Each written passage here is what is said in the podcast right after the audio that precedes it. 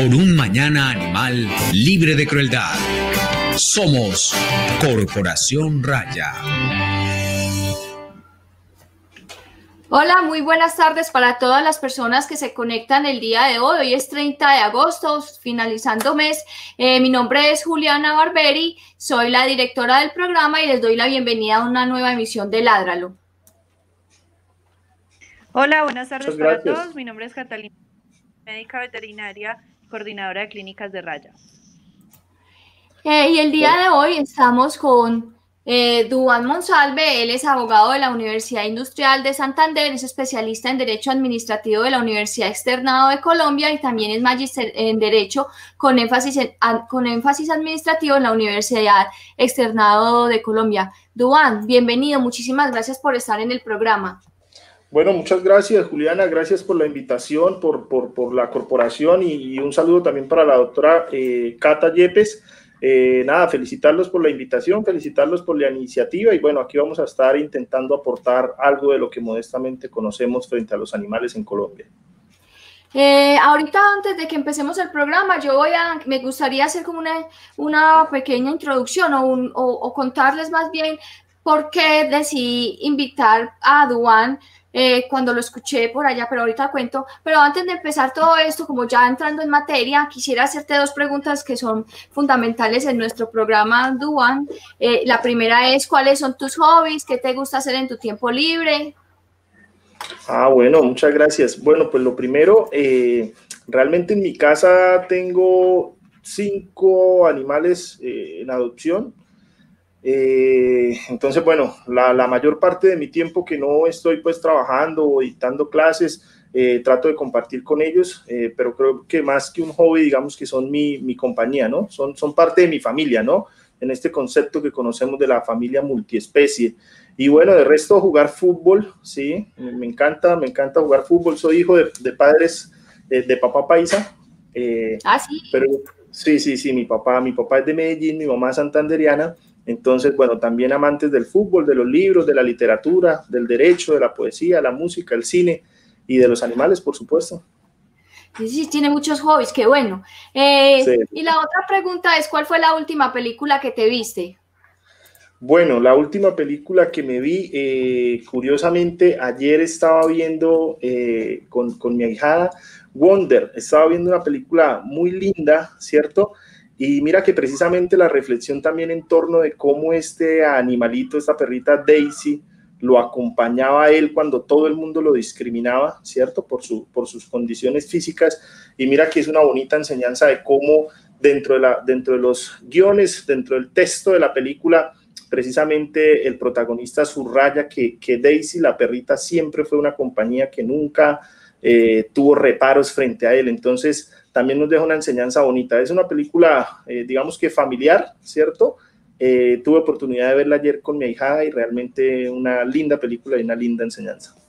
Sí, es una película bien bonita. Yo me la vi hace creo que un año más o menos y obviamente lloré. Eh, y hablando de lloré, quisiera pues como desde mi significancia rendirle un homenaje a Pantera Negra que, que, su actor, el actor que la, la, protagonizaba, pues que daba vida a ese personaje, pues falleció el día de ayer y fue como un golpe para mí tremendo porque, bueno, tenía mucha admiración por él y por todo lo que había logrado socialmente con esta película, que aparte pues como de ser un entretenimiento para muchos de nosotros tenía un trasfondo mucho más político, mucho más social, eh, sobre todo para las personas negras que, que pues yo ya después viendo todos los videos y todos los homenajes que se le han hecho, para ellos fue algo muy importante y bueno, fue muy, muy desafortunada pues eh, la muerte de él y fue muy triste para mí.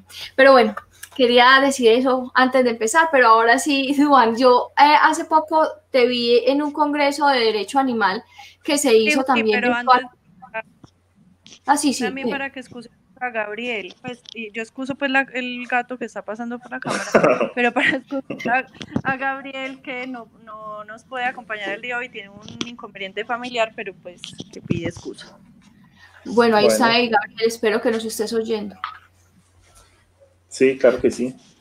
Bueno, entonces, eh, como estaba diciendo, pues entonces eh, escuché tu presentación eh, en ese Congreso de Derecho Animal y me pareció que era una, una presentación muy completa y que seguramente esta información es muy importante para muchas personas que nos siguen a nosotros como Raya, que se interesan por el bienestar de los animales y por la protección de los animales en Colombia. Y por eso decidí invitarte, Duan, porque pues nosotros llevamos ya 17 años trabajando por los animales del país y ha sido eh, importante o para mí ha sido como muy gratificante ver cómo al principio, cuando nosotros empezamos, los únicos que prácticamente trabajaban por los animales eran los que directamente estaban relacionados con ellos, que eran los médicos veterinarios o los biólogos o así, pero luego como ese conocimiento de la protección animal eh, empezó a expandirse a otras, a otras profesiones, a otras disciplinas. Y una de esas disciplinas, pues, es el derecho. Eh, y otra de esas disciplinas que también está tomando mucha relevancia y que es ahora muchísimo, muy importante, pues, como en el tema de la protección animal, animal que es la filosofía. Entonces, eh, pues haciendo como esa introducción y entendiendo la importancia del derecho en la defensa de los animales, ¿por qué no empezamos con la presentación Duan, que se llama Protección Animal en Colombia? Listo, listo. Bueno, muchas gracias, Juliana. Bueno, primero, pues agradecerte por la invitación, sí, agradecer a, tu organización y, bueno, a los compañeros que nos acompañan y que nos escuchan. Eh, sí, mira que efectivamente, eh, digamos, para que la presentación sea como charladita, ¿no? Eh, precisamente hace aproximadamente un mes, o mejor, exactamente un mes, tuvimos la oportunidad de organizar en Bolivia un congreso que se denominó el Congreso Internacional de Derecho Animal, ¿cierto?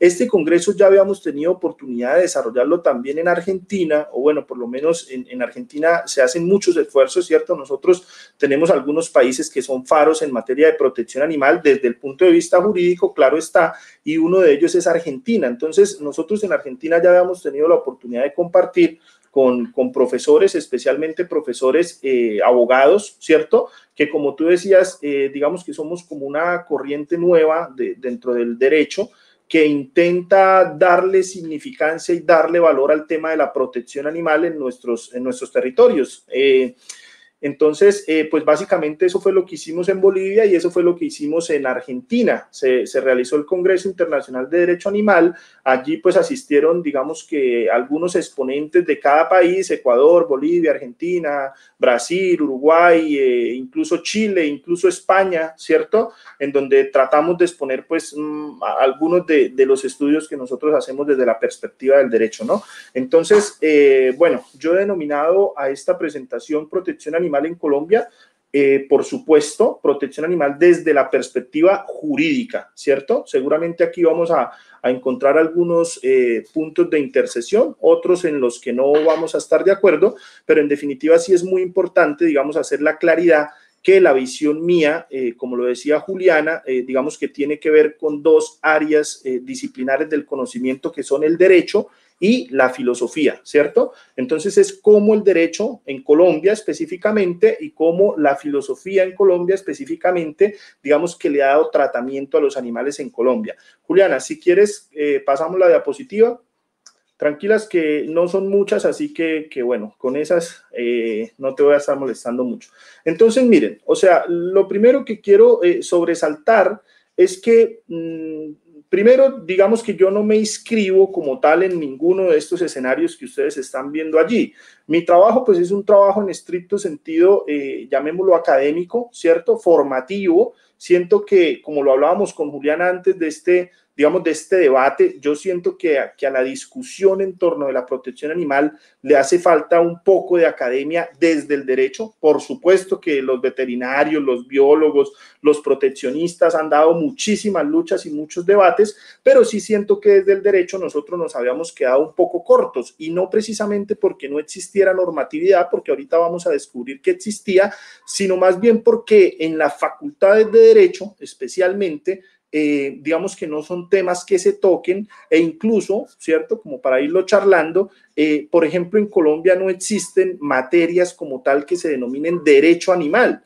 Yo estoy próximo a publicar un libro que precisamente el título del libro, eh, seguramente la mitad de los abogados en Colombia va a saltar, pero yo lo hago con esa intención, ¿cierto? Porque el libro se llama Derecho Animal en Colombia. Entonces, eh, muy seguramente muchos van a decir, pero ¿cómo así? ¿Derecho animal? ¿Eso qué es? O sea, ¿eso de dónde salió? Y bueno, precisamente esa intención transgresora, pues es la que busco con, con ese título de ese libro que definitivamente pues no recogerá todas las discusiones alrededor del derecho y los animales, pero eh, sí aportará sobre todo al debate y sobre todo precisamente a, tocar las fibras, sobre todo de esa, de esa mm, formación clásica y de esa formación tradicional que tenemos los abogados en Colombia. Estoy trabajando también en, crear... Eh, llamémoslo de alguna forma, la primer materia de pregrado en Colombia y la primer materia de posgrado en Colombia, que se denomine derecho animal, ¿cierto? Entonces, hago toda esa primera presentación, digamos, como para que nos situemos en el contexto de lo, de lo que pretendo o de lo que, o de lo que intento. Por supuesto que hay otros abogados también. Eh, ustedes acá tienen un, compañero que no nos pudo acompañar hoy, que seguramente eh, compañeros que ya empiezan a conocer mucho de este tema eh, y que tienen mucho que aportar en este tema. Y yo sencillamente, pues, soy un modesto soldado en esta construcción de este nuevo conocimiento del derecho.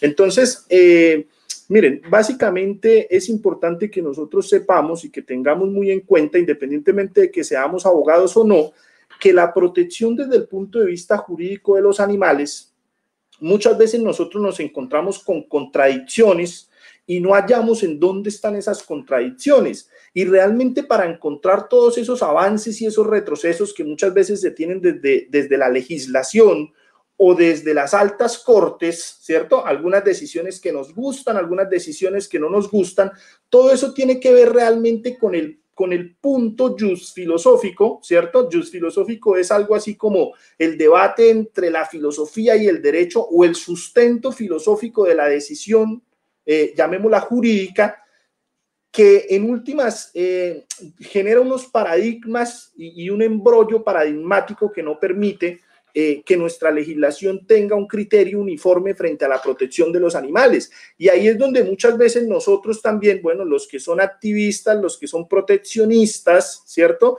Eh, pues muchas veces también entramos en contradicciones. Yo, insisto, no vengo aquí a eh, digamos, a, predicar, sencillamente a mostrar un panorama académico, cada quien mirará dónde se sitúa, pero lo que sí es cierto es que debemos por lo menos conocer cuáles son esos paradigmas en los que se ha ceñido la protección de los animales en Colombia. Entonces, claramente, en Colombia han existido cuatro paradigmas filosóficos que sustentan la normatividad en torno de la protección de los animales en Colombia, ¿cierto? Ese primer paradigma, digamos el paradigma clásico, el paradigma tradicional, el paradigma más fuerte, quizás el paradigma que está más arraigado, no solamente en los abogados, no solamente en la enseñanza del derecho, sino que está arraigado en los funcionarios públicos, incluso que está arraigado en la ciudadanía misma, es el paradigma de la soberanía humana sobre el reino animal, ¿cierto? Ese paradigma es un paradigma que nosotros lo hemos denominado un paradigma antropocéntrico, es decir, creer que el hombre es el centro de gravedad por medio del cual giran las decisiones en materia de derecho. Cuando nosotros creemos que el hombre es única y exclusivamente el objeto de estudio y el objeto de protección del derecho, entonces nosotros nos fincamos en ese primer estadio que ustedes van bien, que están viendo en la presentación y es el estadio de la soberanía humana sobre el reino animal. A ese estadio lo hemos denominado el antropocentrismo puro y duro, ¿cierto? Que tiene una base, por supuesto, religiosa. Cuando nosotros miramos las escrituras y tenemos eh, eh, sucesos o pasajes tales como que Dios creó al hombre, ¿cierto? Y al séptimo día le dijo que él sería el dueño señor y amo de todas las especies de la tierra, entonces sobre esos paradigmas también teológicos se ha sustentado, eh, eh, digamos, el, antropocentrismo puro y duro en la medida en que el animal es visto como una cosa, ¿sí? Es decir, el animal no es visto como un sujeto de derechos, ni siquiera como un sujeto de protección en ese primer estadio, porque el animal única y exclusivamente es para el provecho del ser humano. O sea, el ser humano tiene toda la posibilidad, tiene todas las facultades y tiene todo el derecho de usarlo de disponerlo y de explotarlo ilimitadamente. Ese es básicamente el primer paradigma filosófico que sustenta las decisiones que se tomaron en su momento desde el punto de vista jurídico frente a los animales. Claro, ese primer paradigma da lugar a lo que nosotros conocemos como el especismo puro y duro, donde la especie humana se sobrepone al resto de especies vivas, sean animales, sean plantas, sean eh, cualquier, cualquier escenario de vida que haya, el ser humano se sobrepone porque, insisto, es el paradigma de la soberanía humana sobre el reino animal. Desde el punto de vista jurídico, para los compañeros abogados y para los que no, pues básicamente, ¿qué sucedió? Nosotros en Colombia tenemos un código civil, que es el Código Civil de 1873, que es un rezago que nosotros traemos del Código Civil Napoleónico de Francia, ¿cierto? Posterior a la Revolución Francesa. Y para no extenderme mucho, en ese Código Civil, ¿qué decimos? Decimos, miren, en Colombia hay tres clases de animales. Los domésticos, los domesticables, o sea, sobre los que el hombre puede ejercer eh, cierta posibilidad de domesticarlos, aun cuando naturalmente no lo sean, y los animales silvestres o bravíos, ¿cierto? Digamos los que, los que están libremente en el entorno. Y básicamente lo que decimos del derecho es que entonces el hombre sobre ellos tiene todas las posibilidades de usarlos, de explotarlos y de usufructuarlos, ¿cierto? Incluso eso lleva a que se permita entonces elementos como o situaciones como, por ejemplo, la casa deportiva. Porque es que, claro, si nosotros decimos que el hombre tiene todos los derechos sobre los animales, en ese primer paradigma, pues entonces uno de los derechos que el hombre tiene es a disfrutar con las cosas. Y como los animales son unas cosas, entonces yo eventualmente lo podría explotar incluso para mi recreación. ¿Listo? Ese es el primer paradigma. Ese fue el paradigma sobre el que nosotros vivimos mucho tiempo, diría yo, hasta 1970. ¿cierto? Ok, el segundo paradigma que nosotros venimos a conocer o el segundo estadio en esa relación filosófica con los animales es el del paradigma bienestarista. El paradigma bienestarista, ¿qué nos va a decir? El paradigma bienestarista o, de otra forma denominado antropocentrismo débil, pues mm, lo que nos va a, a, manifestar a nosotros o lo que nos va a dar a entender a nosotros es simple y sencillamente que los animales no tienen una condición moral en sí misma y que por lo tanto frente a ellos el ser humano lo único que puede ejercer son emociones y sentimientos de compasión, ¿cierto? En esa medida, el ser humano frente al animal lo único que debe brindarle son garantías de bienestar, pero por supuesto, lo puede seguir explotando y lo puede seguir usufructuando sin atender a una condición moral eh, individual del animal. Digamos que el paradigma bienestarista se preocupa sobre todo por dos cosas, por no ocasionarle daños injustificados a los animales, ¿cierto?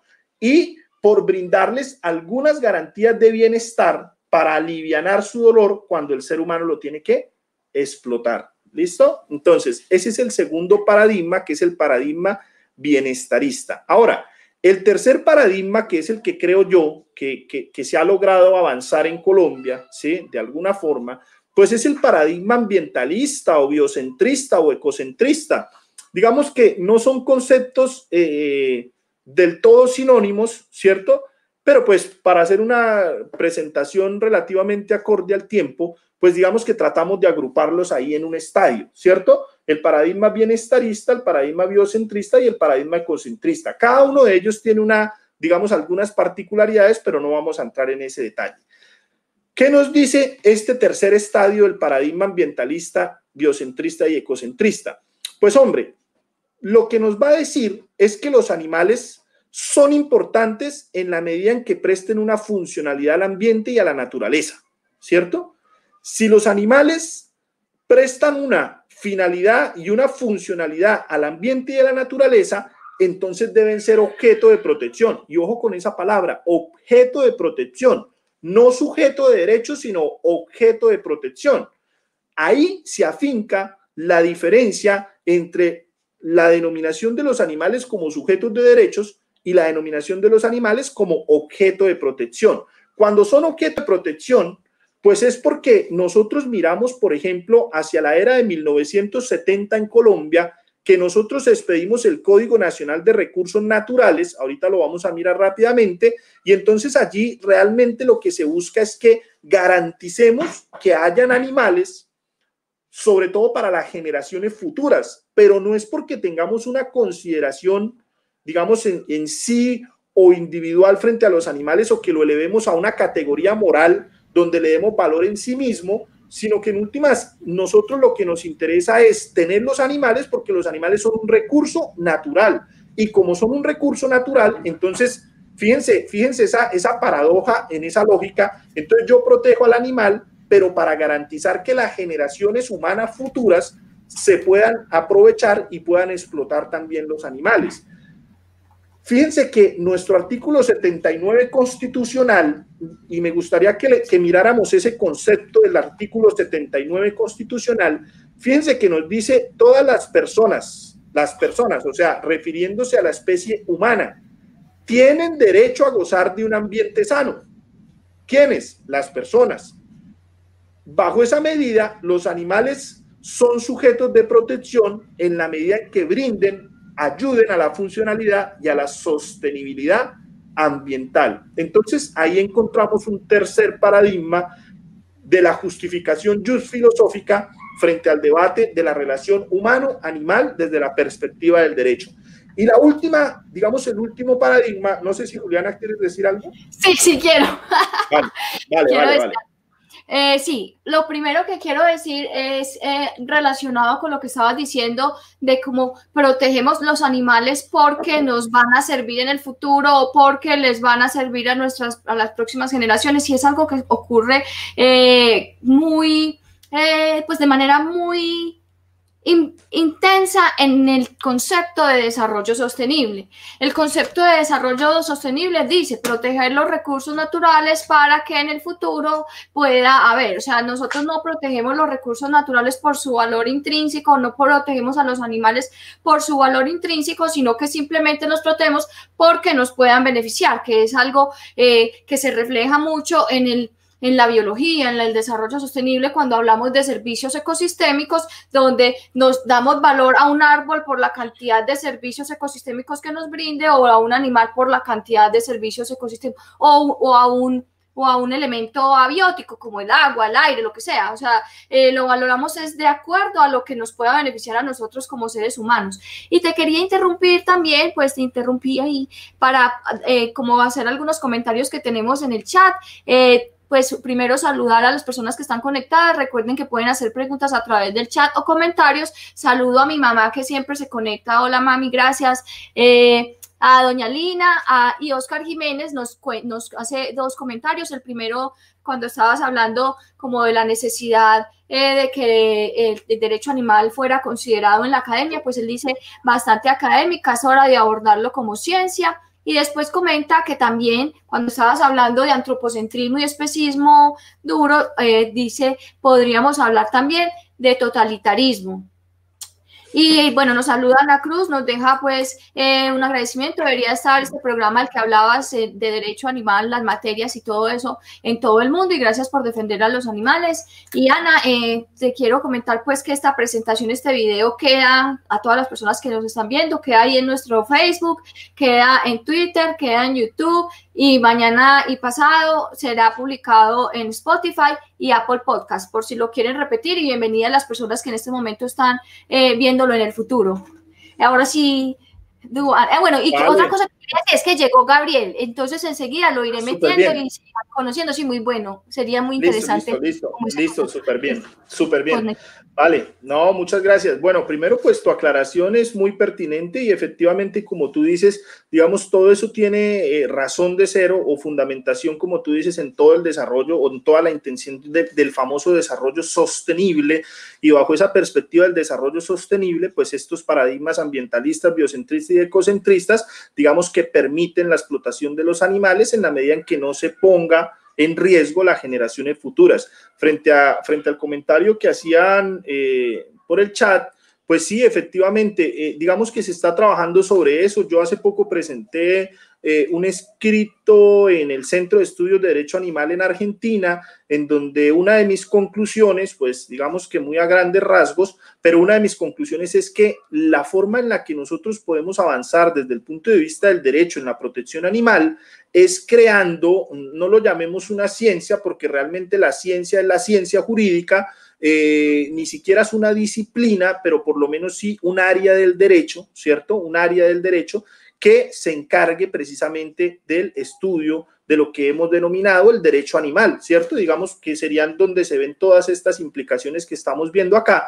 por lo menos para que conozcamos los paradigmas. Insisto, no se trata de que nos casemos con uno o con otro, pero sí que tengamos los elementos eh, suficientes en argumentación para saber en cuál de ellos podemos transitar. Listo. Entonces, seguimos. El último paradigma, o digamos el paradigma más moderno, el paradigma que está eh, digamos, irrumpiendo en la coyuntura actual, pues es, es el paradigma que se ha venido a denominar ahora sí el paradigma de los derechos de los animales, ¿cierto? Insisto, sin necesidad de que nos inscribamos en uno o en otro, es importante que sepamos que ese es el nuevo paradigma, el paradigma de los derechos de los animales.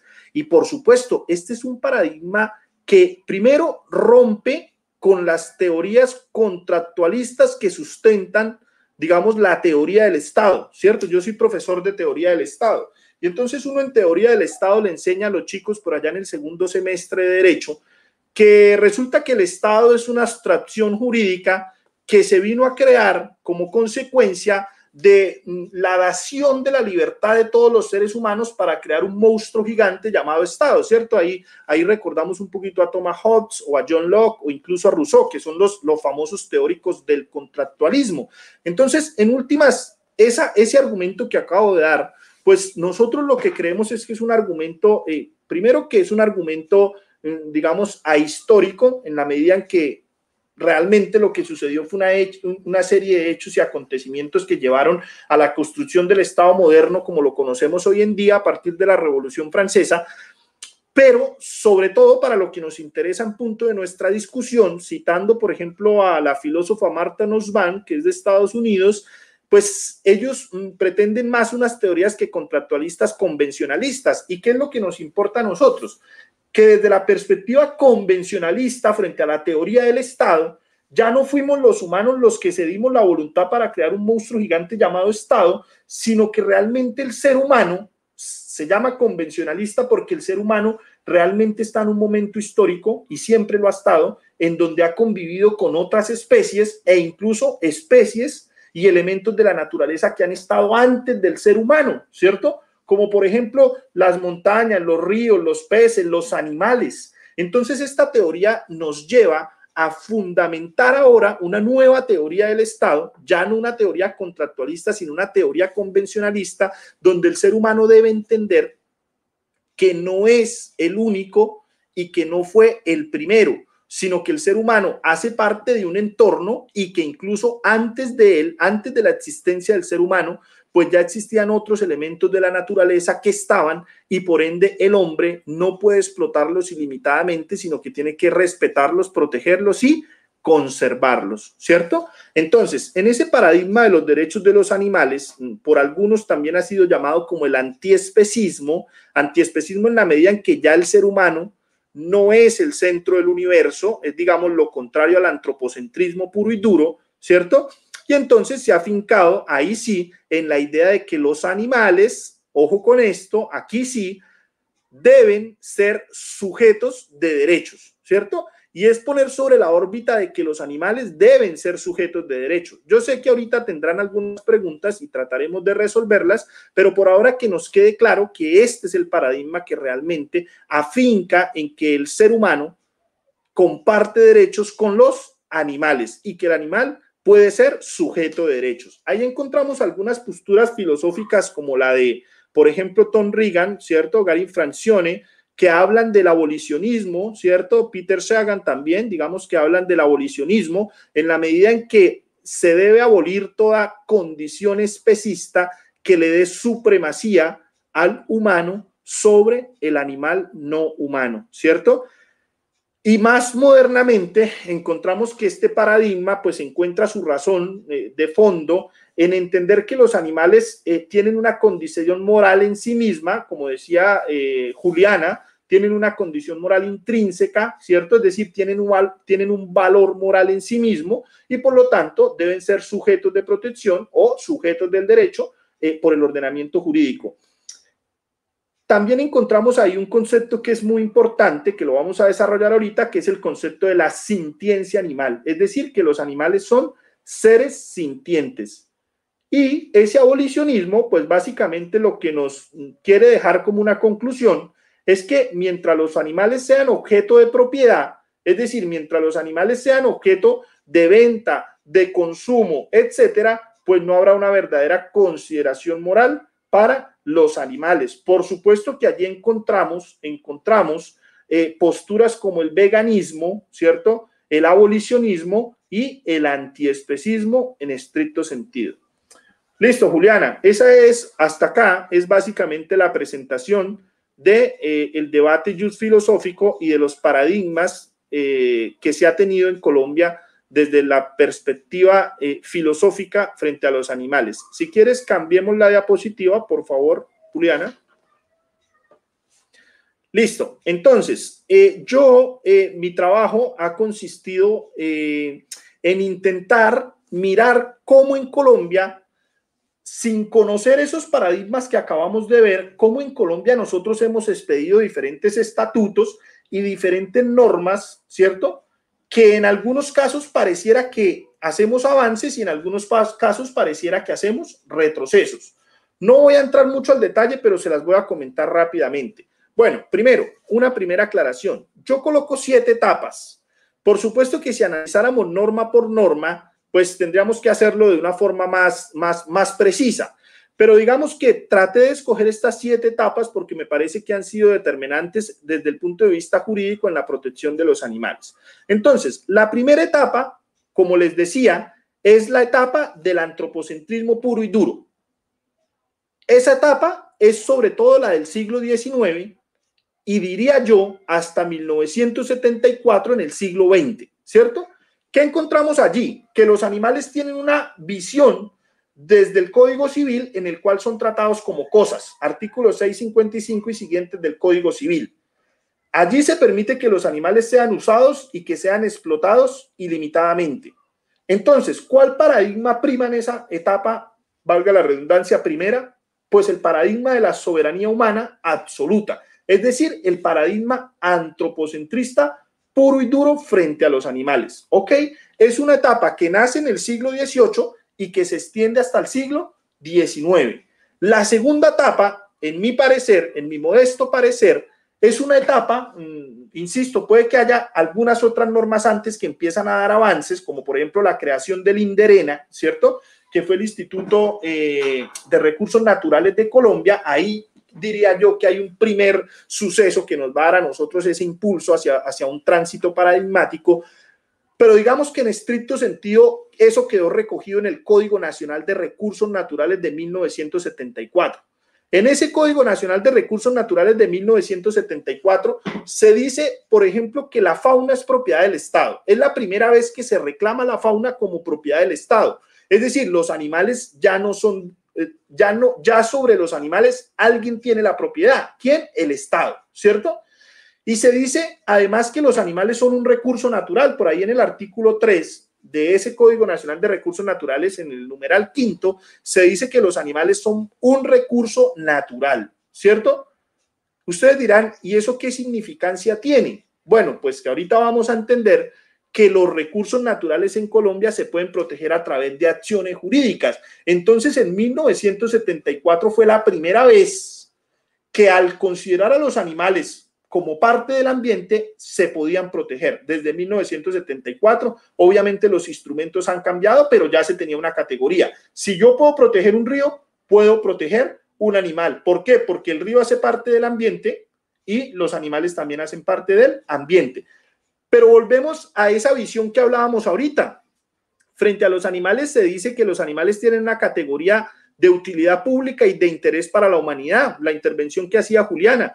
Y que nos importaba sobre todo la supervivencia y el desarrollo de los pueblos, que por tanto los animales se pueden aprovechar y se pueden explotar, pero en la medida en que no se ponga al riesgo el uso y el aprovechamiento de las generaciones futuras.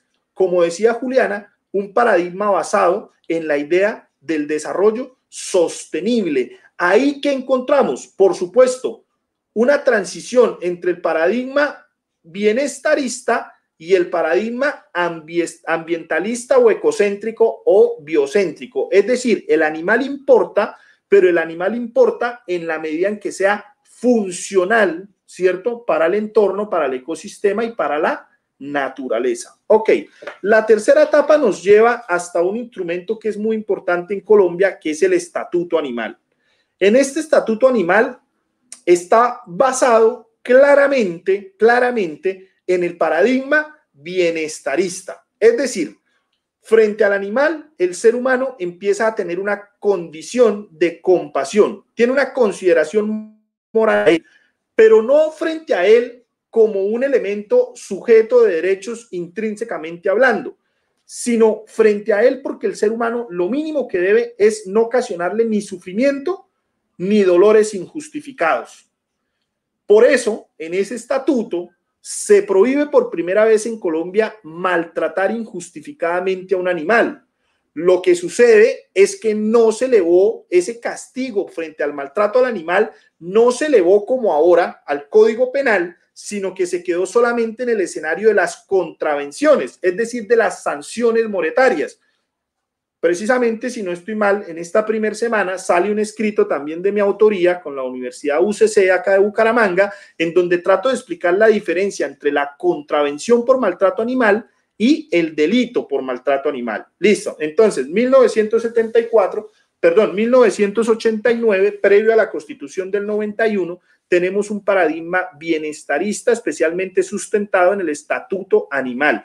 En ese mismo estatuto se permite, entre otras cosas, el toreo, el rejoneo, las corridas de toros, las peleas de gallos. Entonces, para que nos demos cuenta cómo ese paradigma bienestarista se ve reflejado en ese estatuto animal. Ahora, la constitución del 91 por ningún lado, si ustedes cogen la constitución del 91, por ningún lado habla de los animales, pero sí habla de la protección del derecho al medio ambiente artículo 8, 93, 95, nos habla de la protección del medio ambiente. Entonces, si cogemos la casilla 4 y la juntamos con la casilla 2, entendemos que los animales son objeto de protección porque como los animales son parte del medio ambiente de conformidad con el artículo 3 del Código Nacional de Recursos Naturales, entonces yo debo proteger los animales también vía constitucional. Sin embargo, para ser honestos, en la Constitución del 91, en la Asamblea Nacional Constituyente, nadie quiso hablar de la protección de los animales. De eso no se habló. Se habló de la protección del ambiente en términos generales, pero no de la protección de los animales en términos particulares. ¿Qué se dejó dicho allí que nos interese mucho? Mire, se dijo, el medio ambiente es objeto de protección. ¿Cómo? A través de algo que los abogados conocemos, y mi colega no me dejará mentir, que es la acción popular. Es decir, yo puedo interponer una acción popular para la protección del medio ambiente, ¿cierto? Por ejemplo, yo podría pedir la protección, no pensemos solo de los animales, yo podría pedir la protección, por ejemplo, de un río, ¿cierto? Pero hay una dificultad y es que en esa constitución del 91, como no se tiene una consideración en particular frente a los animales, y como el sustento del, del, Código Nacional de Recursos Naturales es un paradigma biocentrista o ambientalista, entonces yo no puedo pedir la protección del animal en sí mismo, es decir, desde su categoría individual. ¿Qué tendría que hacer yo desde el punto de vista jurídico para pedir en una acción popular la protección de un animal? Pues demostrar que ese animal está en riesgo y que al estar en riesgo ese animal puede haber un riesgo para la sostenibilidad ambiental. Fíjense, fíjense la trampa desde el punto de vista filosófico que trae la Constitución del 91 y sobre todo los vacíos que encontramos en esa Constitución del 91. Por eso, entre otras cosas, en mi tesis de maestría, que abordo todo este tema, pues no encontramos acciones populares encontramos muy pocas eh, en donde las altas cortes se hayan pronunciado, pero en todas, de ellas, en todas ellas se habla sobre todo del animal desde la perspectiva de la funcionalidad ambiental que tenga. Listo. La etapa del 2002-2013. Una pequeña referenciación. Nosotros en, la, en el 2002 expedimos el Código Nacional de Tránsito. En ese Código Nacional de Tránsito se dejó dicho que los animales que deambularan en las calles debían ser recogidos por los alcaldes, por los gobernadores y llevados a los famosos cosos municipales. Fíjense cómo se les dice, coso, como si los animales fueran qué? Cosas. O sea que esa reglamentación del 2002, diría yo, tiene un salto hasta la etapa número uno, porque cuando se legisló en el 2002, no se tuvo toda esta discusión que nosotros estamos teniendo, sino que nos fuimos hasta el paradigma número uno con una visión absolutamente tradicionalista, clásica, frente a la protección animal en Colombia. Pero en el 2013 sí se expide una norma que realmente es muy importante. Incluso yo sé que todos ustedes han escuchado hablar de la ley 1774, ¿cierto? Que es la que, por la que trabajamos mucho tiempo y, y los que hicimos activismo académico y bueno, los que hicieron activismo eh, ambiental y, proteccionista, pero los que hicimos eh, activismo académico trabajamos mucho en la ley 1774, pero no debemos desconocer las bondades de la ley eh, de 2013 que es la ley que nos prohíbe los animales silvestres en los circos. Incluso, si ustedes miran, por ejemplo, la exposición de motivos de esa norma, diría yo que ahí se vincularon muchos elementos de lo que nosotros hoy en día conocemos como el paradigma de los derechos de los animales. ¿Qué sucedió en el 2013? Rápidamente, se prohibió que los animales silvestres estuviesen en los circos. Los animales domésticos no se prohibió. Originariamente el proyecto de ley intentaba prohibir los animales domésticos y los animales silvestres, pero por ahí en una discusión de última hora terminó permitiéndose la tenencia de animales domésticos en los circos. Listo. Llegamos al 2013, eh, compañeros, al 2016. El 2016 es un año determinante.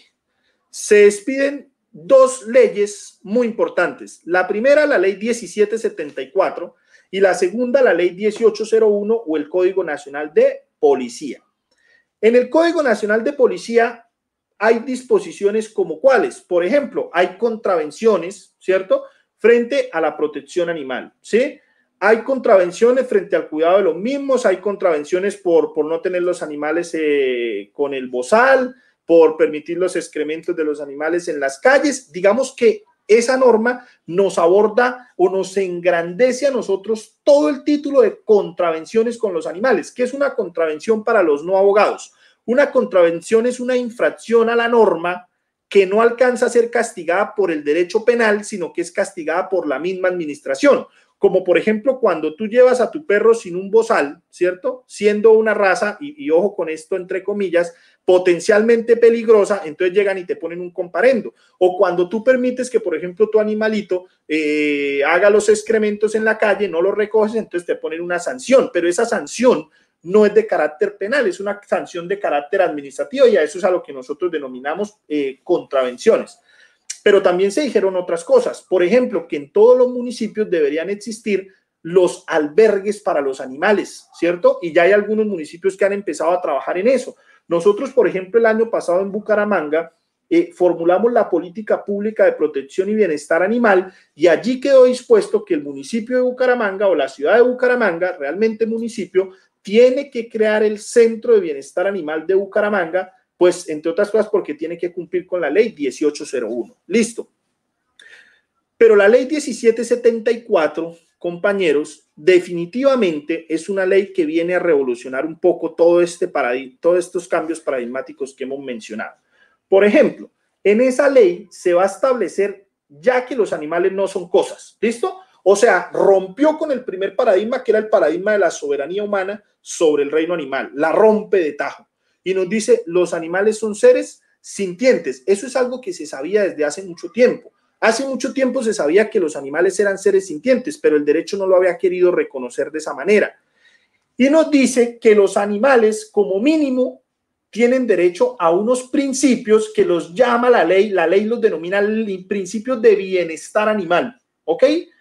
Pero fíjense la redacción de esos principios. Entonces se dice, por ejemplo, en los principios de bienestar animal se dice que los animales tienen, bajo el principio de bienestar animal, no deben sufrir ni de hambre ni de sed. No deben ocasionársele malestar físico ni dolor. No deben producírseles enfermedades por negligencia o descuido. No deben sufrir de miedo ni de estrés y deben desarrollarse naturalmente. Pues bien, compañeros, estas son las famosas cinco libertades universales de los animales. En otros estatutos internacionales e incluso quienes abogan por los derechos de los animales, a esas cinco cositas que acabé de mencionar se les han llamado las cinco libertades de los animales. ¿Ok? Entonces, en el 2016, ¿qué es lo que realmente tenemos nosotros?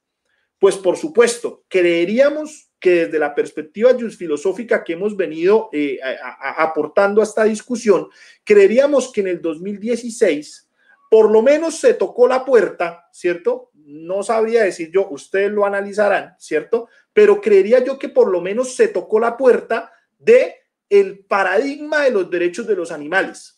Si bien es cierto, no con un lenguaje directo y exegético que nos diga, artículo 3, derechos de los animales, no sufrir de hambre ni de sed, no ser ocasionado malestar físico ni dolor, no producirse enfermedades por negligencia o descuido, no tener miedo ni estrés, no poder desarrollarse libremente. Si bien es cierto, no se dijo de forma exegética, ¿cierto? Que para nosotros los abogados de forma exegética quiere decir de forma literal, pues creeríamos nosotros que bajo esta argumentación que nosotros hemos venido dando en esta presentación y en muchas otras, pues creeríamos que por lo menos se tocó la puerta por primera vez del paradigma de los derechos de los animales, sobre todo sustentado en algo, y es que en esa ley se dejó dicho que los animales eran seres sintientes. Y resulta que ahí hay una discusión que podemos dar más adelante y es que lo que hace que un ser vivo tenga derechos no es que tenga obligaciones, como se ha dicho clásicamente.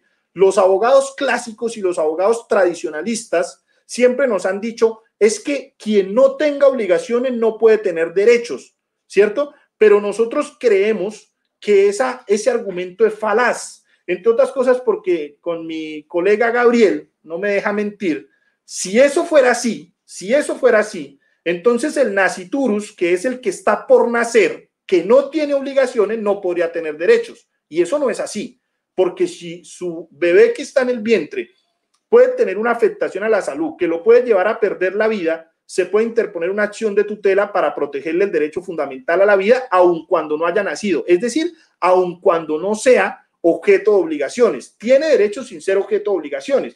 Eso es una visión muy, muy procesalista y sobre todo muy civilista que nos ha hecho mucho daño. Entonces, bajo esta perspectiva, lo que realmente hace que los animales tengan derechos es la capacidad de sintiencia. Y esa capacidad de sintiencia quedó dicha en la ley 1774 del 2016. No sé si el colega Gabriel de pronto, colega. Sí, Hola, colega, ¿cómo va todo? Muy bien, ¿y vos? Te quería... Eh, como hablando un poco de eso, ¿cierto? Y, teniendo en cuenta que muchas personas que nos ven se podrían estar preguntando como, eh, primero, em, con esto que decías de no debe haber unas obligaciones para tener unos derechos, ¿cierto? Tenemos otros tantos ejemplos, un niño recién nacido, una persona, no sé, en estado de coma, que no tiene ningún, eh, ninguna obligación, pero que aún así es destinataria de derechos. Entonces, creo que es algo bien importante porque siempre está por ahí rondando la idea de no pueden tener derechos porque no tienen deberes. Entonces, eso que nos cuentas es muy importante y es esa capacidad de sintiencia la que les eh, está como eh, siendo la piedra angular de esa visión de los derechos. Pero algo también bien importante es que hay quienes eh, consideran que los animales no tienen propiamente derechos, porque lo que hay en estos casos es una obligación por parte de los seres humanos de respetarlos, de, por ejemplo, garantizar estas cinco libertades, etcétera. Entonces, eh, también quisiera, como si nos pudieras hablar un poco de eso, ¿cierto? De cuál es tu visión y, yo eh, junto a vos estoy de acuerdo en que si es una obligación para nosotros se convierte tácitamente en un derecho frente a ellos, ¿cierto? Como desde la teoría de los derechos reflejos, que nos dice si hay una obligación que está beneficiando a otro, a ese otro tácitamente se le está reconociendo un derecho. Entonces, un poco frente a eso y también si nos pudieras contar un poco eh, desde tu visión y desde tu trabajo, eh, ¿qué crees que podría ser como o cuáles acciones creen que se podrían configurar en Colombia para garantizar esos derechos? Un poco como cuáles existen hoy, ¿cierto? Si, si no te no te saco mucho como de, de, este tema del que estás hablando y nos podrías contar un poco cuáles acciones existen hoy y cuáles crees que podrían existir y que podrían ser idóneas para garantizar esos derechos. Porque otra de las preguntas es muchas veces, bueno, reconocemos unos derechos, ¿cierto? Pero ellos no van a ser como eh, quienes vayan a poder activar el, el, sistema judicial, obviamente. Entonces, ¿cómo serían las figuras jurídicas y las acciones para que esos derechos puedan ser efectivos? Reconocemos unos derechos, ¿cómo vamos a hacer para que se garanticen? Entonces, eh, nada, como si podemos hablar un poquito de eso eh, para quienes nos están escuchando, Juan. Muchas gracias. Bueno, bueno, vale. Bueno, primero, pues Gabriel, muchas gracias porque, porque creo que eh, efectivamente lo que, lo que tú dijiste y los ejemplos que dices son absolutamente pertinentes, ¿no? Creería yo que son absolutamente pertinentes. Lo segundo, lo segundo eh, es decirte que, que, que, eres muy corchador. No, no quisiera tenerte de, de, de estudiante compañero o colega porque eres muy conchado. Pero no, lo, digo molestando en el sentido de que, claro, esa, esa es la preocupación más grande que hay, eh, Gabriel, ¿cierto?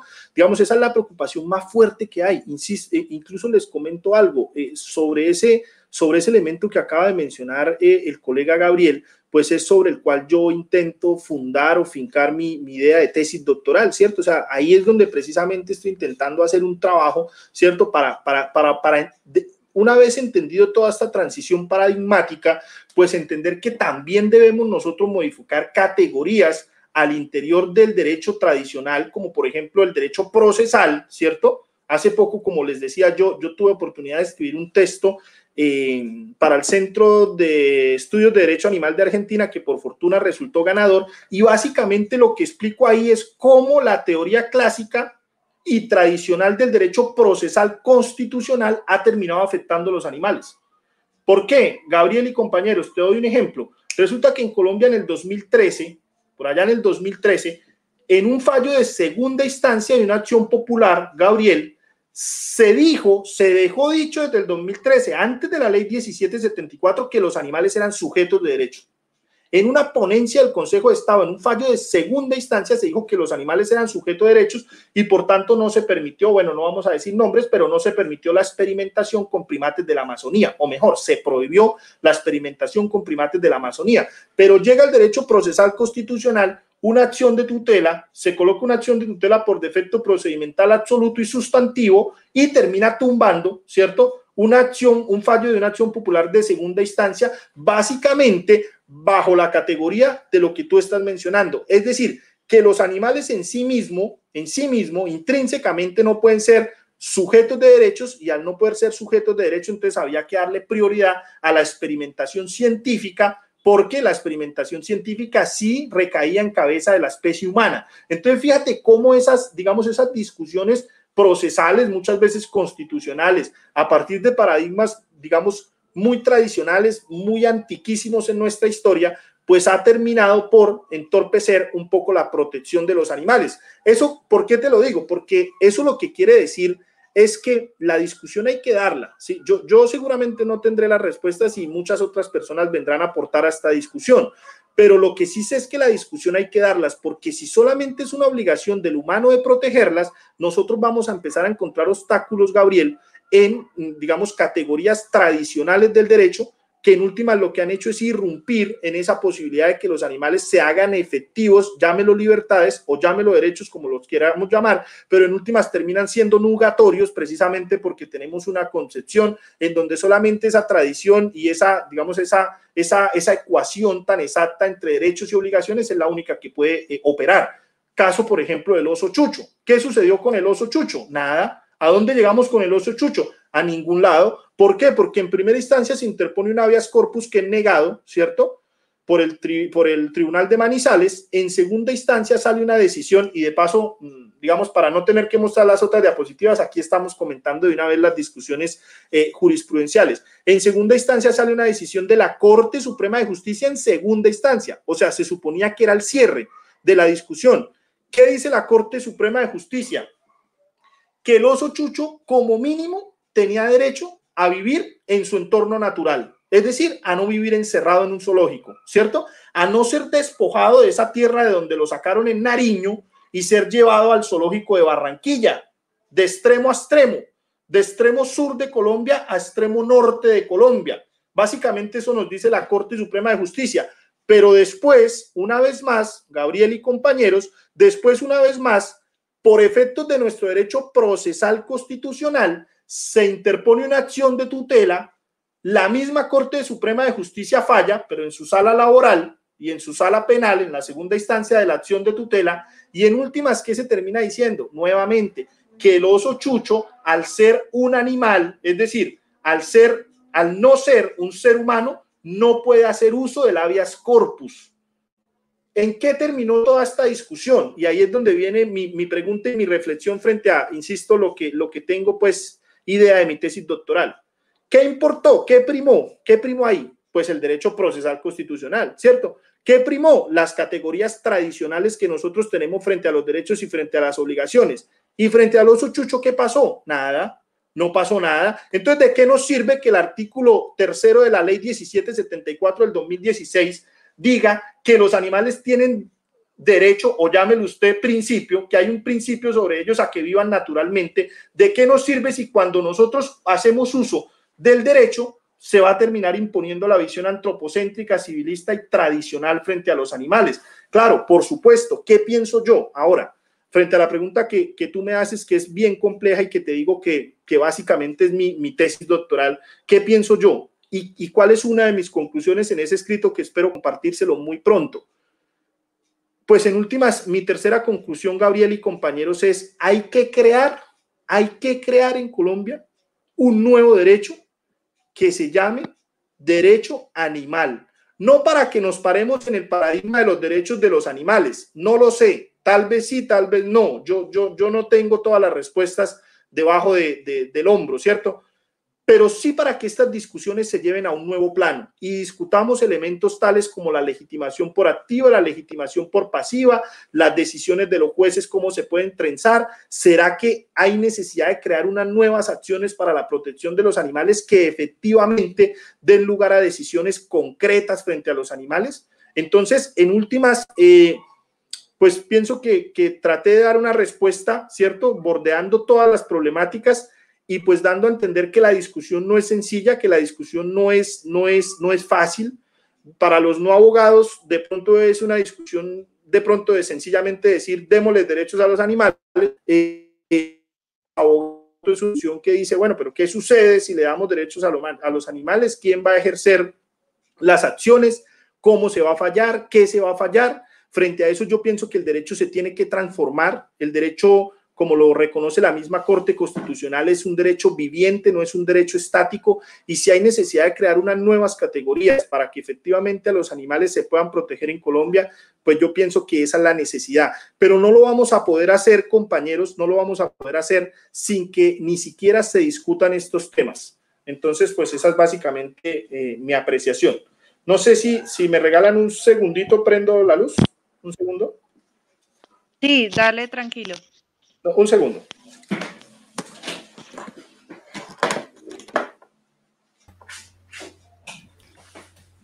Mientras él va a prender la luz, eh, recuerden que pueden eh, dejar sus comentarios ahí. Ya, ya tenemos varios comentarios. En un momento los vamos a ir resolviendo. Eh, y si tienen más preguntas o algún comentario que quieran hacer acerca pues, de esta presentación tan completa que nos está dando Duan, por favor déjenlo ahí. y recuerden que este programa va a estar disponible a partir de hoy mismo. Está disponible en nuestro canal de YouTube, en nuestra página Facebook de Corporación Raya y también en Twitter. Y a partir del día de mañana eh, en nuestro podcast de, Spotify y Apple Podcast, por si quieren repetirlo o quieren usarlo como eh, medio de consulta, pues ahí va a estar publicado.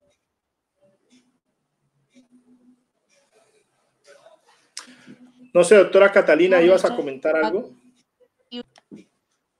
Y una de ellas, la de Oscar Jiménez, eh, recuerda desde el chat el caso en el que un juez de Ibagué pues le da eh, un, declara a un perro como miembro de la familia y obliga a la entidad de salud pública que le entregue el medicamento que necesita para su tratamiento.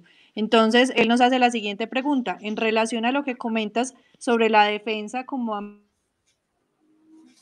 ambiente y no al que se habla en este caso de Doctora, qué pena, es que se te entrecortó, no te, no te escuché, qué vergüenza. ¿Me puede repetir la pregunta, perdón? Se entrecortó. Sí, es que sí, Cata habla estos problemas con la conexión. Cata, dale a ver si... A ver si funciona. Él habla acerca del perro que el juez pues obliga a la a salud pública el medicamento, ¿cierto?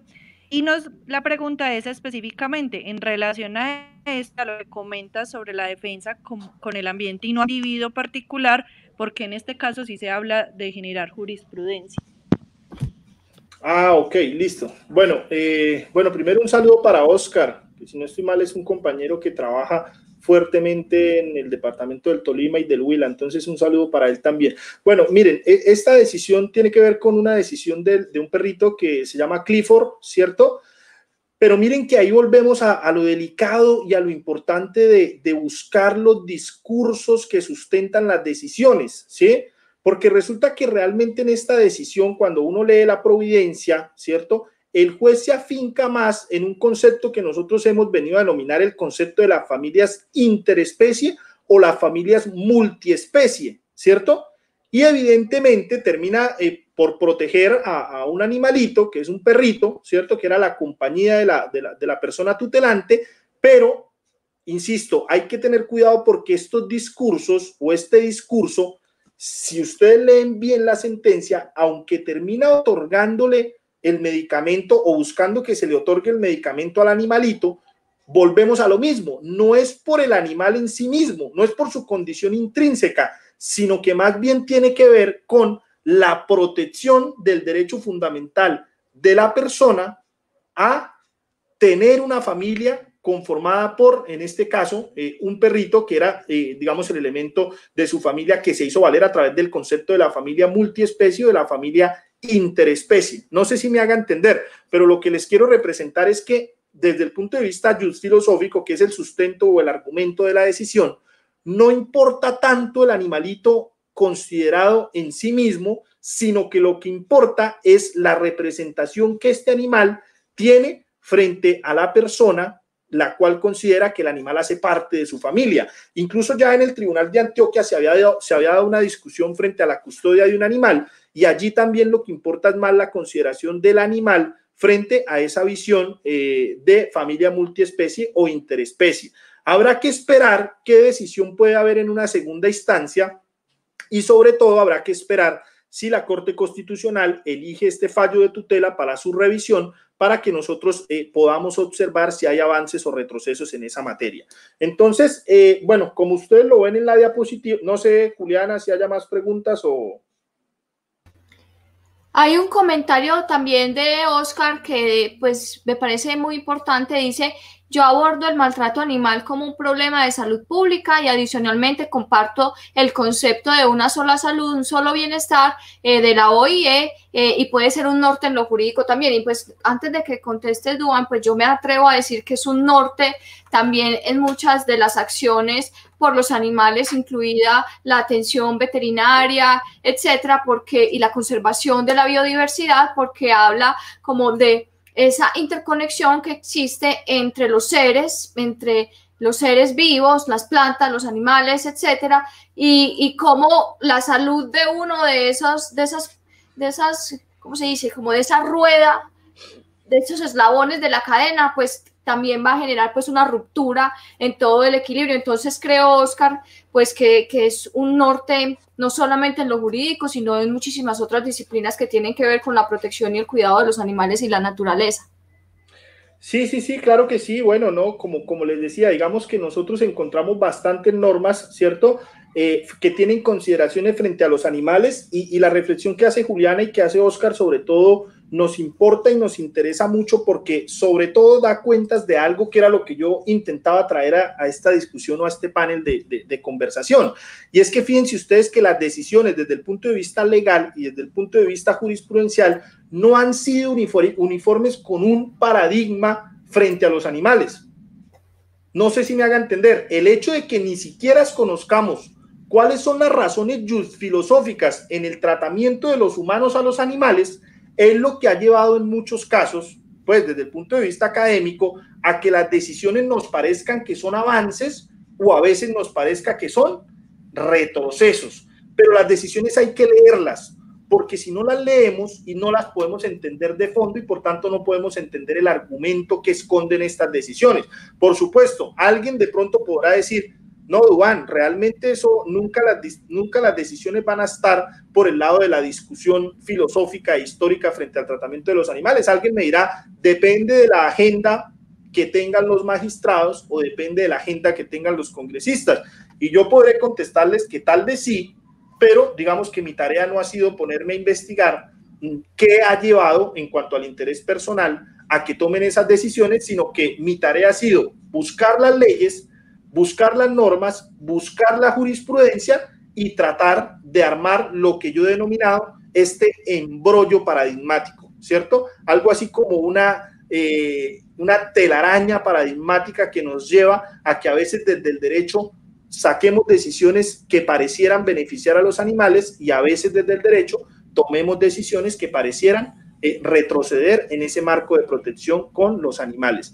Eh, Juliana, si quieres, termino mostrando algunas cifras elementales y para que no nos, no nos extendamos mucho. Entonces, bueno, estas son algunas cifras que a mí me parece interesante compartirles. Miren, en el 2017 se hizo en Colombia la última categorización de libros rojos, ¿cierto? Libros rojos, eh, digamos que es la forma eh, por medio de la cual el Ministerio de Ambiente reconoce los animales en vía de extinción. Y en Colombia, a 2017, se estima que existían aproximadamente 407 especies animales amenazadas. 407, ¿sí? Casi 407 eh, especies amenazadas, de las cuales solamente el 15%, según un informe de la Contraloría, al Congreso, solamente el 15% tienen planes o programas de protección y de conservación. Eso lo encontramos en la resolución 1912 del 2007. Compañeros, Colombia es el primer país en aves y en orquídeas, es el segundo país en plantas y anfibios, es el tercer país del mundo en palmas y reptiles, es el sexto país del mundo en eh, mamíferos, pero estamos permitiendo que esas especies animales se extingan y por tanto que cada vez descendamos más en estas cifras. Cuando una especie animal se extingue, se genera no solo para el país, sino para el mundo, lo que hemos denominado un daño irreversible. Es decir, no hay forma de reversar la extinción de una especie animal. Ahora, en Colombia se estima que hay cerca de un millón de animales abandonados. Hago una claridad, no existe un censo oficial como tal. Esta cifra la saco más de, eh, digamos, cifras no formales, sino informales frente al abandono de los animales en Colombia. Y permítanme que haga una reflexión, discúlpenme porque estoy seguro que no me estoy saliendo del tema, pero para mí es muy importante que digamos esto. Muchos compañeros líderes sociales, defensores de derechos humanos, defensores del ambiente, del territorio y de los animales han sido asesinados en Colombia. Hasta hace poco veíamos que teníamos 37 masacres, creo que ya llegamos a los 50 masacres en un año 61 eh, defensores de derechos humanos, animales, líderes sociales eh, asesinados en el 2016, no, 84 en el 2017, 115 en el 2018, 108 en el 2019. Eh, a hoy cerca de 100 líderes están en proceso de investigación por la muerte de ellos, muchos de ellos defendiendo el territorio, defendiendo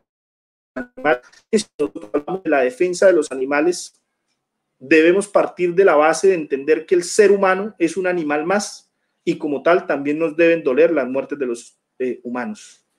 Siguiente diapositiva, Juliana, por favor.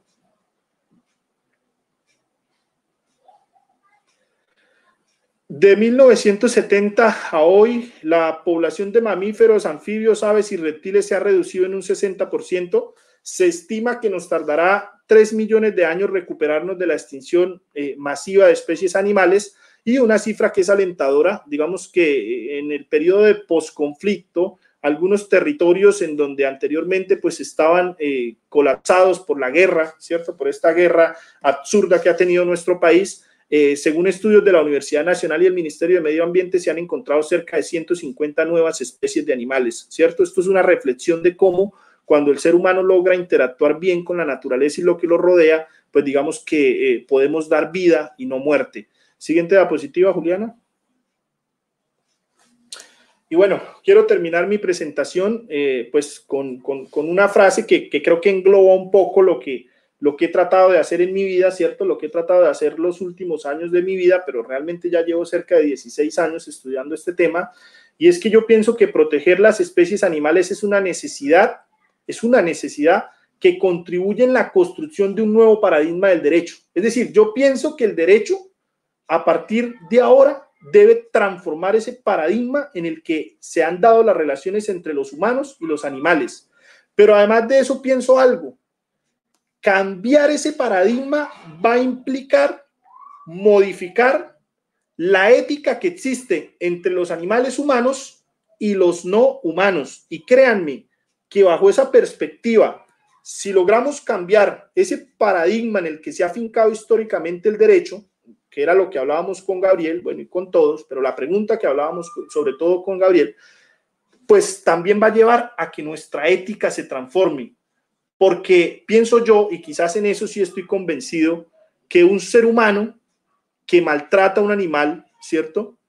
Eh, que le es indiferente el dolor y el sufrimiento animal, pues es un ser humano, pienso yo, me disculpan, que tiene una categoría moral y ética eh, muy por debajo de aquellos que defienden, eh, que cuidan, que conservan y que protegen la vida de los animales no humanos, no solo en Colombia, sino en el mundo. Entonces, les agradezco. Eh, básicamente, mi presentación intentaba mostrarles cómo eh, el derecho, cómo la ley, cómo los decretos, cómo las decisiones jurisprudenciales tienen un sustento filosófico, tienen un sustento histórico y que ese sustento muchas veces ha estado permeado por el desconocimiento y eso es lo que ha llevado a que efectivamente se tomen decisiones que son problemáticas y que a veces nosotros los entendemos como avances o a veces los entendemos como retrocesos. Pienso yo que hace parte, y por eso le agradezco a, Juliana y a los compañeros por invitarme, porque siento yo que es importante que todos eh, intentemos conocer un poco estas nuevas discusiones, ¿sí? Por supuesto que lo que yo traje acá no es palabra de Dios, ¿sí? Lo que yo traje acá sencillamente es una modesta investigación, una modesta apreciación. Por supuesto que hay que escuchar otras voces. Quizás me puedo equivocar, no importa, lo aceptaré con mucha humildad, pero sí siento que es necesario que pongamos a la vanguardia de la discusión académica y cuando hablábamos con Juliana decíamos para los no académicos también, porque en últimas, en últimas, eh, siento yo que el animalismo o, las personas que se autodenominan animalistas pues a veces hay discusiones que son tremendas. Yo no sé si pasa en Medellín, pero, pero sí sé que en otras ciudades hay unas discusiones que son fuertísimas eh, y, muchas veces tenemos el mismo objetivo de proteger, de conservar, de ayudar a los animales a salir de situaciones de, abandono y de indefensión, pero, pero siento yo que muchas veces tenemos discusiones que, realmente si, si, si, hiciéramos un esfuerzo de, de formarnos, de escucharnos, de dialogar, ¿cierto? De no imponer, porque entonces nos volveríamos fascistas, ¿sí? de no imponer nuestro pensamiento, sino de tratar de dialogarlo, de llevarlo a las escuelas, de llevarlo a los colegios, de llevarlo a las plazas de mercado, de llevarlo a la calle, que es donde en últimas el, mundo está transitando, eh, pienso yo que, que podríamos lograr avances no por lo que diga Dubán, no por lo que diga Juliana, no por lo que diga Gabriel, no por lo que diga Catalina, sino efectivamente porque la sociedad misma se empieza a transformar cuando la educación y la cultura le aporta un poquito a eso. Entonces, pues esa era mi, presentación y, nada, muchas gracias. Estoy atento a escuchar. Dubán, muchas gracias a vos. Tenemos algunas preguntas en nuestro chat de Facebook, porque bueno, tú nos presentas como todo ese panorama jurídico, ¿cierto? Y hay ya como algunas preguntas que van orientadas a como a leyes específicas o a proyectos de ley y que las personas han querido como aprovechar esta oportunidad contigo hoy. Eh, la primera nos la hace Samantha Orozco y nos dice, no sé si lo siguiente tenga respuesta, pero ¿cuál fue el criterio para seleccionar a las razas potencialmente peligrosas en Colombia? Entonces, bueno, esta pregunta está como orientada a ese criterio que utilizó la ley 746 de 2002 y que hoy se encuentra en nuestro código de convivencia, que es la ley 1801. Entonces, eh, esa pregunta te la hace Samantha. Y la segunda pregunta nos la hace eh, Cecilia Guarnizo y nos dice, la ley 079, que está por sanción, por sanción presidencial, o sea, aquí como el, el proyecto de ley, tiene relación entre los centros de bienestar animal en municipios versus fundaciones. Quisiera ampliación dado que tengo vacíos. Entonces, bueno, como este proyecto de ley que de alguna manera ha tratado como de regular esos eh, cosas municipales, luego hemos mencionado como albergues o centros de bienestar animal y cómo entran a reñir como esos recursos con eh, también la forma de incentivar como centros privados, ¿cierto? O albergues privados. Esta pregunta también, entonces nos la hace Listo, listo. Entonces, miren, rápidamente, la primera, no sabemos no sabemos cuál es el criterio que se utilizó para determinar que las animales o, que ciertas razas de perros eran animales o considerados como razas potencialmente peligrosas, ¿sí? No lo sabemos. ¿Por qué no lo sabemos? Porque, insisto, muchas veces, si no hay, o sea, si ni siquiera sabemos cuáles son los paradigmas que sustentan la relación del derecho con los animales, pues muchas veces eh, en el Congreso de la República, pues en últimas, ¿qué encontramos nosotros que hay? Pues seres humanos de carne y hueso Hoy en día el Congreso se ha venido transformando y en ese sentido debemos, digamos, reconocer la tarea que han hecho algunos legisladores, sí, sin mencionar nombres y hacer proselitismo político, pero sí sabemos que hoy en día hay algunos de ellos que han intentado eh, proponer algunos proyectos de ley, como el que es objeto de la segunda pregunta que hace eh, la compañera y que me, que me transmite Gabriel. Pero lo cierto es que no, o sea, digamos, no tenemos una, un sustento eh, científico, ¿cierto? respecto de esa categorización de animales potencialmente peligrosos, pero quisiera dejar dos reflexiones un poco más general y, que nos pueden aportar a la discusión. La primera es que esto ya ha sido objeto también de ciertas acciones desde el punto de vista jurídico, en la medida en que hay una estigmatización frente a, frente, frente a ciertas razas de animales, ¿cierto? Y por ejemplo, lo que decía Gabriel es muy importante porque miren que yo tuve un caso acá en Bucaramanga donde en un conjunto cerrado, Gabriel, imagínate, y compañeros, se prohibían los animales potencialmente peligrosos.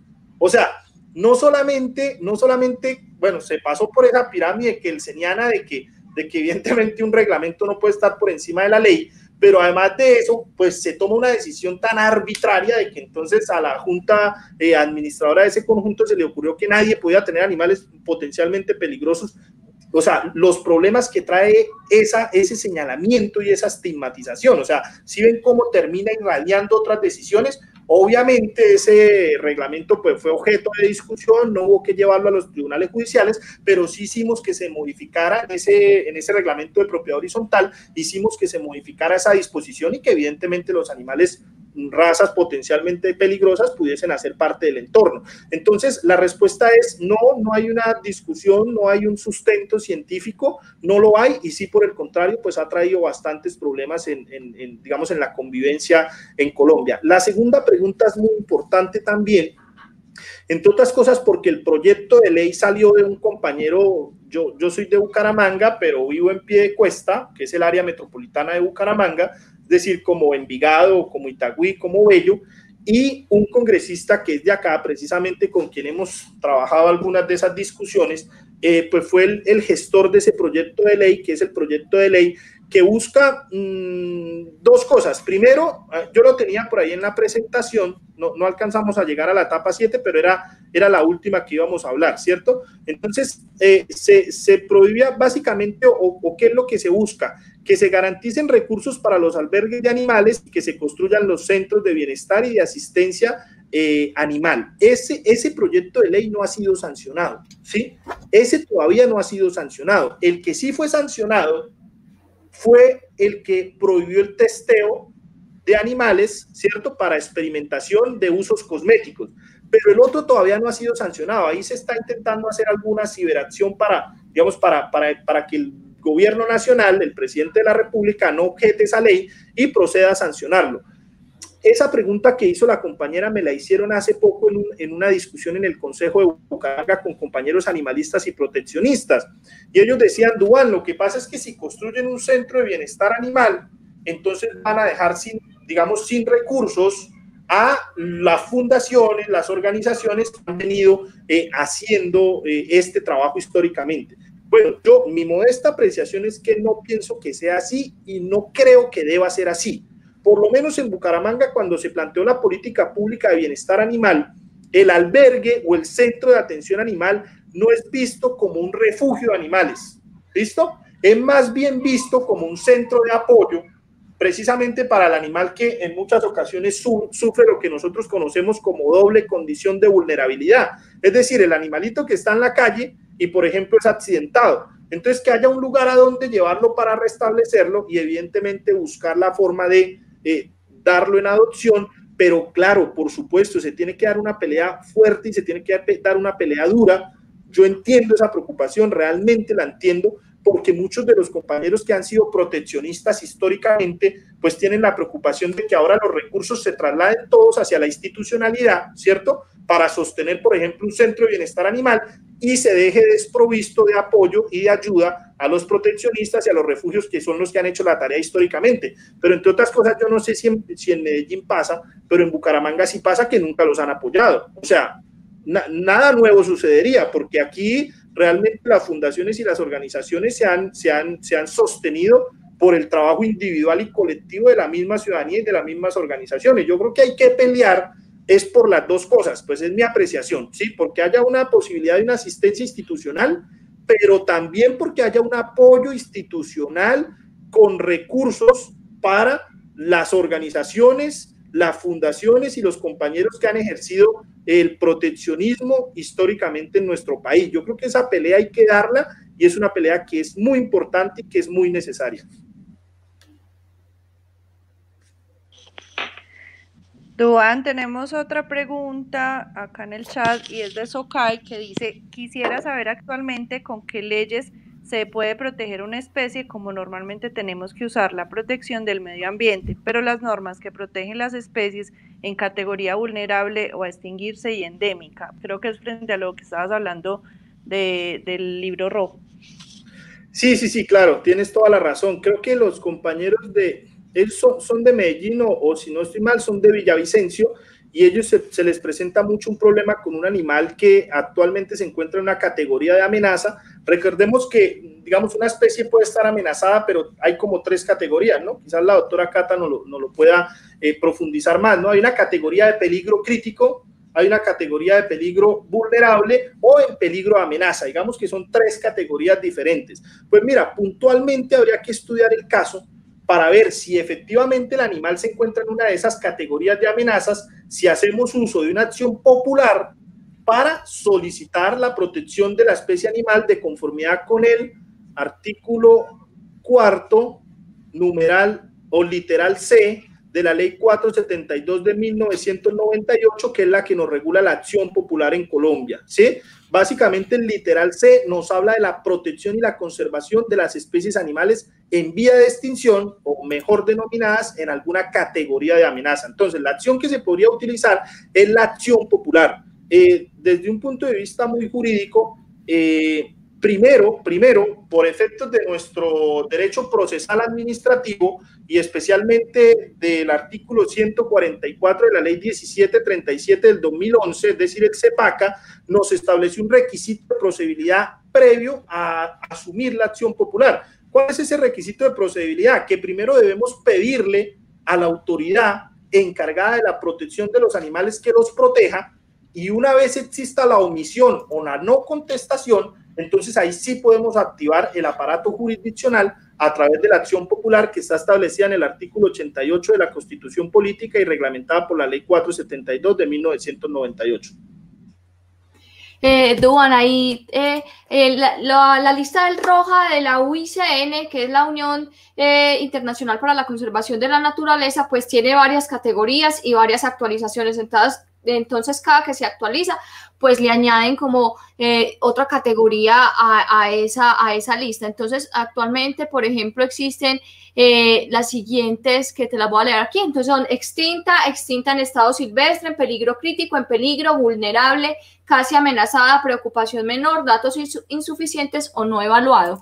Que eso es básicamente, pues, como lo que cubre esa lista y lo que pretende es clasificar a las especies en alguna de esas categorías para como hablábamos al principio, pues determinar a cuál se le dirigen las ayudas de, a las ayudas de conservación eh, y cuáles y cuáles hemos tenido muchos visitantes de otras especies en nuestro programa de día de hoy. Qué alegría. Bueno, aquí tengo una, comentario de Nat Rojo. Eh, dice, en el caso de una ciudad que no tiene coso municipal y tampoco tiene centro de bienestar animal, ¿qué acciones debe tomar la comunidad y organizaciones ambientales para hacer cumplir la ley y que los animales en condición de calle y todos los animales domésticos en condición de maltrato y abandono puedan acceder al derecho?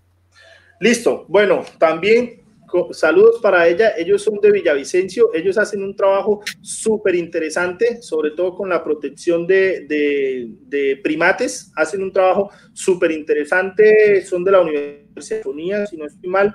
Y bueno, en últimas, un saludo que de verdad que son la gente que está en la calle haciendo el trabajo más duro, que es el trabajo de protección y de conservación in situ, ¿no?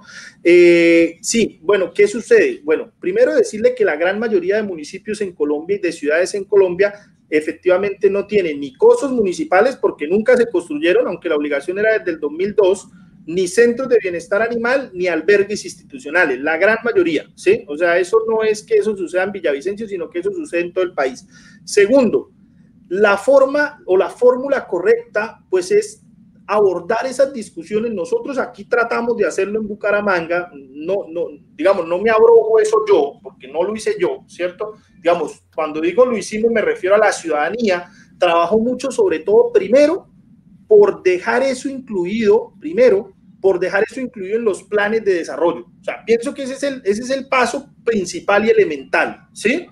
Entonces, aquí en muchos municipios ya quedó en los planes de desarrollo. Hay otro escrito que también va a salir donde yo trato de dar como una, eh, digamos, un panorama hablado solo de Bucaramanga. Hay algunos compañeros de otras ciudades van a dar el panorama de cada ciudad, pero yo me refiero a Bucaramanga. Y en Bucaramanga nosotros logramos establecer, primero, que la política pública de bienestar animal, que yo tuve oportunidad de, de ayudar a dirigir para que se creara en Bucaramanga, dejó establecida la obligación de crear los centros de bienestar animal para Bucaramanga. Entonces, era un primer paso. O sea, ¿cuál es el primer paso para contestar a Nat? Primero, tener una política pública de bienestar y protección animal. ¿sí? O sea, yo creo que eso es necesario y si ya está, pues mirar cómo está y qué cambios se le pueden hacer y qué cambios se le pueden sugerir. Primero. Y segundo, meter dentro de los planes de desarrollo esa obligación institucional, ¿cierto? Para que no sea pues una rueda suelta. Ya existiendo tanto la política como los planes de desarrollo, pues hay que mirar eventualmente si pueden proceder acciones tales como la acción de cumplimiento, que se tiene que armar muy bien, que se tiene que armar de muy buena forma, porque la más fácil para la institucionalidad, pues es responder que como hay gasto de recursos públicos, no procede la acción popular. Entonces entramos ahí en un círculo vicioso nuevamente, en donde hay que hacer un trabajo que no es solamente jurídico, sino que también pasa por un trabajo político, pero cuando hablo de un, de un trabajo político no hablo de un trabajo politiquero, sino un trabajo político en el entendido de, de, esa conformación de la sociedad, ¿cierto? En la exigencia de ciertas situaciones que pues son necesarias para la, la vida en comunidad. Entonces, eh, para Nat Rojo en Villavicencio, decirles que debe abordarse la política pública si ya existe mirar el diagnóstico de lo que hay, los avances, ¿cierto? Eh, o el estado actual, y si no, tratar de formularla, buscar la forma de crearla y posteriormente en los planes de desarrollo tratar de vincular para que quede establecido como meta. Porque es que cuando queda establecido como una meta dentro del plan de desarrollo, la idea es que o se cumple o se cumple. ¿Listo? Eh, Duan, ya pues como comentario final, eh, pues acerca de lo que estábamos hablando ahí, de esa participación ciudadana y de esos mecanismos que tenemos como personas comunes y corrientes de carne y hueso, como dijiste ahora.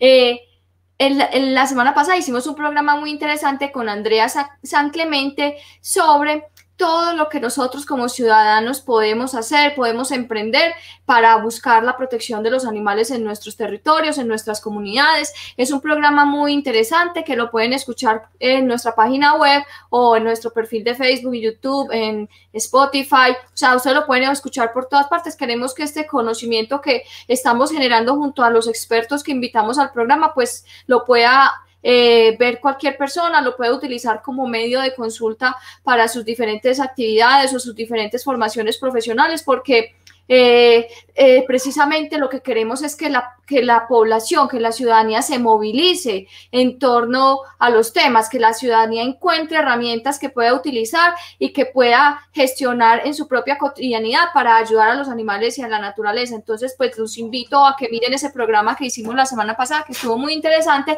que seguramente a Nat, pues y a las otras personas que están escuchando el programa eh, les va a servir mucho. Y ya pues eh, finalizando el programa, pues muchísimas gracias, Duan. Eh, yo creo que todo este comportamiento, eh, conocimiento tan valioso que nos compartiste el día de hoy le va a servir mucho a la gente y pues a todas las personas que se conectaron el día de hoy a nuestro programa. Les agradecemos muchísimo por haber estado acá, por haber comentado y por haber interactuado con nosotros en esta presentación. Muchísimas gracias de nuevo, Duan, por estar acá. No, no, yo quería agradecerles muy especialmente por la invitación, ¿cierto? Eh, y decirles que a mí me parece muy importante sobre todo que haya, digamos, redes de, de, solidaridad sobre todo, ¿no? Que no haya tanto ego, ¿sí? A veces el problema más grande que nosotros tenemos pues es que anteponemos nuestro ego y definitivamente aquí nadie se la sabe todas, ni nadie está cambiando el mundo por sí solo, o sea, aquí nadie va a cambiar el mundo por sí solo, ¿sí? Entonces, eh, siento yo que cada uno de nosotros debe escoger una trinchera desde la cual pelear por la protección y la conservación de los animales. Algunos lo harán desde, desde, el proteccionismo, algunos lo harán desde el activismo, algunos otros modestamente trataremos de aportar a la discusión desde la academia, pero lo importante es que todos, todos los que sentimos esta empatía aportemos así sea un poquito con mucha humildad y sin creer que, que es palabra. Muchas gracias por la invitación y un abrazo y bueno, a sus órdenes. Bueno, muchísimas gracias de nuevo a todas las personas que se conectaron, a Cata, a Gabriel, a Gretel eh, y a todas las personas pues que hacen posible este programa. Y el próximo domingo nos volveremos a ver con otro tema, nos volveremos a ver y a escuchar con otro tema de interés para los que queremos y protegemos a los animales. Muchas gracias. Chao. Gracias. Chao, gracias. Por un mañana animal libre de crueldad. Somos Corporación Raya.